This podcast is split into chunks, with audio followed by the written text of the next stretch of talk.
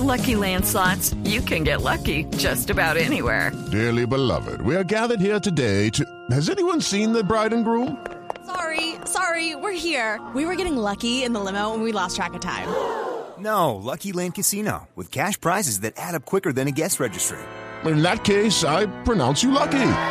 Play for free at LuckyLandSlots.com. Daily bonuses are waiting. No purchase necessary. Void where prohibited by law. 18 plus. Terms and conditions apply. See website for details. El gallo en la nube.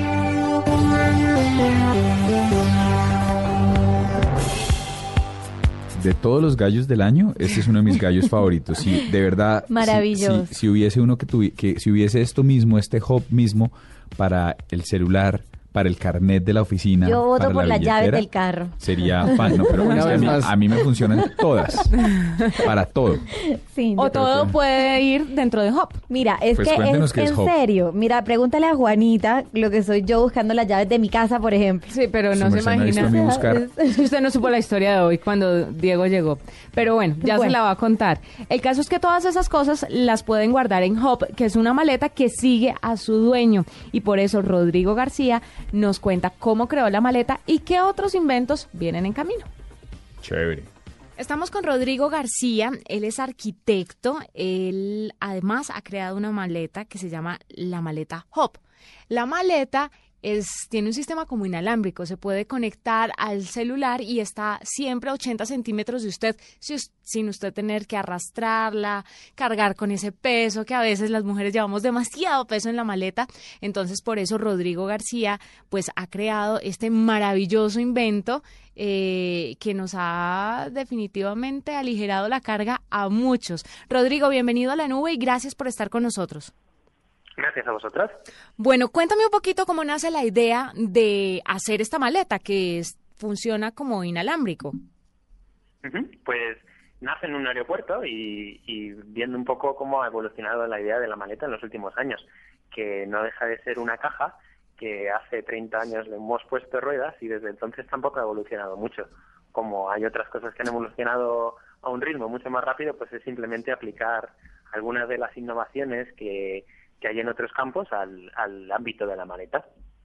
¿Cómo funciona la maleta? Sé que se conecta inalámbricamente desde su teléfono móvil, pero a uno le toca tener el teléfono como, como un control remoto, siempre cerca a la maleta, o uno lo puede guardar en el bolsillo y en el bolso y la maleta está conectada y camina a la par con uno. Sí, el, el teléfono móvil se puede guardar. La maleta funciona a través de un microprocesador que tiene dentro de la maleta que eh, integra tres receptores. Lo que hacen estos receptores es saber posicionar dónde está el teléfono móvil del usuario y hace que pueda dirigir la maleta en la dirección del teléfono móvil. De tal manera que si varía la posición del teléfono móvil, la maleta puede redirigir su, su movimiento hacia, hacia donde esté ese teléfono. O sea que la maleta no es lineal para adelante, para atrás y para los lados. Puede irse en diagonal y sin ningún problema o se enloquece. Sí, eh, la maleta, el sistema de movimiento que tiene es, es, es a través de un, de un sistema de cintas de oruga, que son parecidas a las que tienen los tanques, entonces sí que tiene un- una movilidad bastante amplia. Eh, independientemente como que el, el usuario vaya en línea recta o vaya en diagonal o haciendo zigzag, pues la maleta le podría ir siguiendo. ¿Este sistema de oruga le permite subir escaleras y rampas o algo parecido? Sí, la idea era un poco inicial era esa, que, que las, las ruedas son limitadas dependiendo del diámetro de estas ruedas en cuanto a, a esquivar diferentes tipos de obstáculos. Entonces, este tipo de, de sistema de oruga eh, facilita el poder eh, pues superar barreras arquitectónicas y, y me parecía más adecuado implementarlo en, en este tipo de concepto más que unas ruedas. Pero también sería posible eh, hacer otra versión de una maleta con ruedas que sean dirigibles. Rodrigo, ¿qué hace uno si se le roban la maleta? Sobre todo en los aeropuertos de algunos países donde es el foco de robo para mucha gente. Pues se podrían instalar eh, diferentes sistemas de seguridad. Uno podría ser, por ejemplo, que la maleta en el momento que deje de tocar el suelo se autobloquease o empezase a pintar o, o emitir un sonido similar a cuando pues te roban el coche, por ejemplo. Eh, a la vez también la maleta tendría la facilidad de que si tiene un procesador que emite algún tipo de señal, se podría saber su localización exacta en todo momento a través del teléfono móvil. de tal manera que a lo mejor se podría reducir también el riesgo de pérdidas involuntarias que existen en los aeropuertos de este tipo de, equipaje. Y me, contabas que te ganaste un premio por esta maleta, ¿no? Cuéntanos un poquito sobre el premio y, en qué categoría. Quiero insistir que esta no es una maleta que ahora mismo está en el mercado, ni, mucho menos. Es un concepto. Eh, es, el premio se llama James Dyson Award, que premia a ideas y a proyectos que están en, en, un, en un proceso bastante inicial, como es el caso, que intentan solucionar algún tipo de problema. Entonces, eh, la maleta Hop ha, sido seleccionada como ganador del, premio a nivel español y ahora mismo está en la fase internacional que creo que se falla el, el 10 de noviembre o algo así. El premio que es, es, es un premio económico que en el caso de que tenga la fortuna de ganar, pues sí me gustaría invertirlo en poder desarrollar más, más lejos este proyecto porque está teniendo muy buena acogida.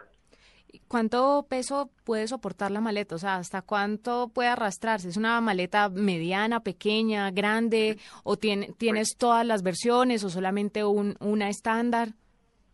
Eh, no, la idea sería intentar desarrollar una serie de estas maletas. En las dimensiones de las maletas vienen dadas un poco por las limitaciones que ponen las compañías aéreas, de tal manera que hay una, una serie de maletas para que se pueda meter como en cabina y otra serie de maleta para que sea equipaje estándar y la idea es que pueda llevar un peso bastante amplio porque si no no tendría sentido. Entonces, el, el, prototipo inicial que he hecho es un prototipo muy básico que no funciona al 100%, pero la idea es que en un futuro sí que sí que pueda llevar bastante bastante peso, que es un poco el, el sentido que tiene esta maleta, el poder aliviar a la gente de cargar este peso. ¿Y le has ofrecido la innovación a alguna empresa que o alguna empresa se te ha acercado a decirte, venga, yo quiero la maleta, trabajemos juntos para ponerla en el mercado próximamente?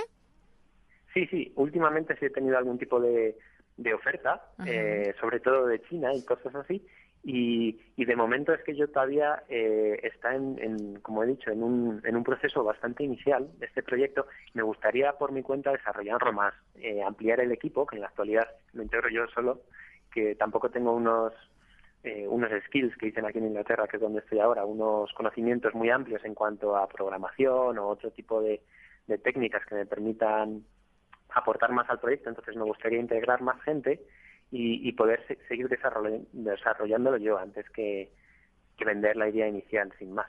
Entonces, es un poco el reto que me pongo este año, el poder intentar desarrollar un poco más lejos este proyecto antes de poder ofrecerlo a alguna empresa que esté interesada o demás.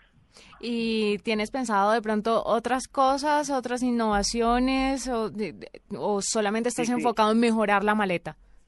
No, no, no. Estoy, estoy ahora, bueno, ahora estoy haciendo un máster de innovación y ingeniería en, en Londres, en el Royal College of Art y el Imperial College of London, que son una escuela de arte y una escuela de ingeniería.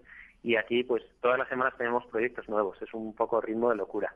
Aparte de esto, tengo varios proyectos en marcha, tanto en el ámbito de la arquitectura, que pues hago algún tipo de, de proyecto, sobre todo residencial, por mi cuenta, como en el ámbito del diseño, también hay alguna cosilla hecha, un cepillo de dientes que también ha sido premiado en este concurso y algunas otras cosas que, que sí tengo entre manos. ¿Un cepillo de dientes? ¿Cómo es? Variado.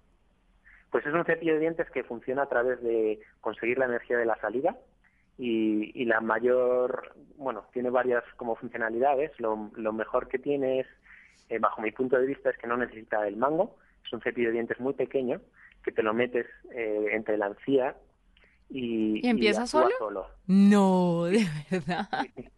Entonces, de tal manera que no tienes que gastar, pues los, los dentistas dicen que tenemos que cepillarnos tres veces al día durante tres minutos, que si multiplicamos eso durante toda una vida de una persona, pues es casi un año de nuestra vida que estamos cepillándonos los dientes. Entonces, pues todo ese tiempo que estamos cepillándonos los dientes y el cepillo de dientes actúa solo, pues podemos eh, emplearlo en, en cualquier otra cosa. Vea pues, qué bueno, pues qué gran innovación. Felicitaciones y ojalá todos tus, tus inventos, tus innovaciones, las mejoras a los artículos que ya conocemos y que son tradicionales salgan muy pronto a la venta y estén disponibles para todo el mundo. Eso espero. Muchas gracias a vosotros. Un abrazo y gracias por estar en la nube. Nada, hasta luego, adiós.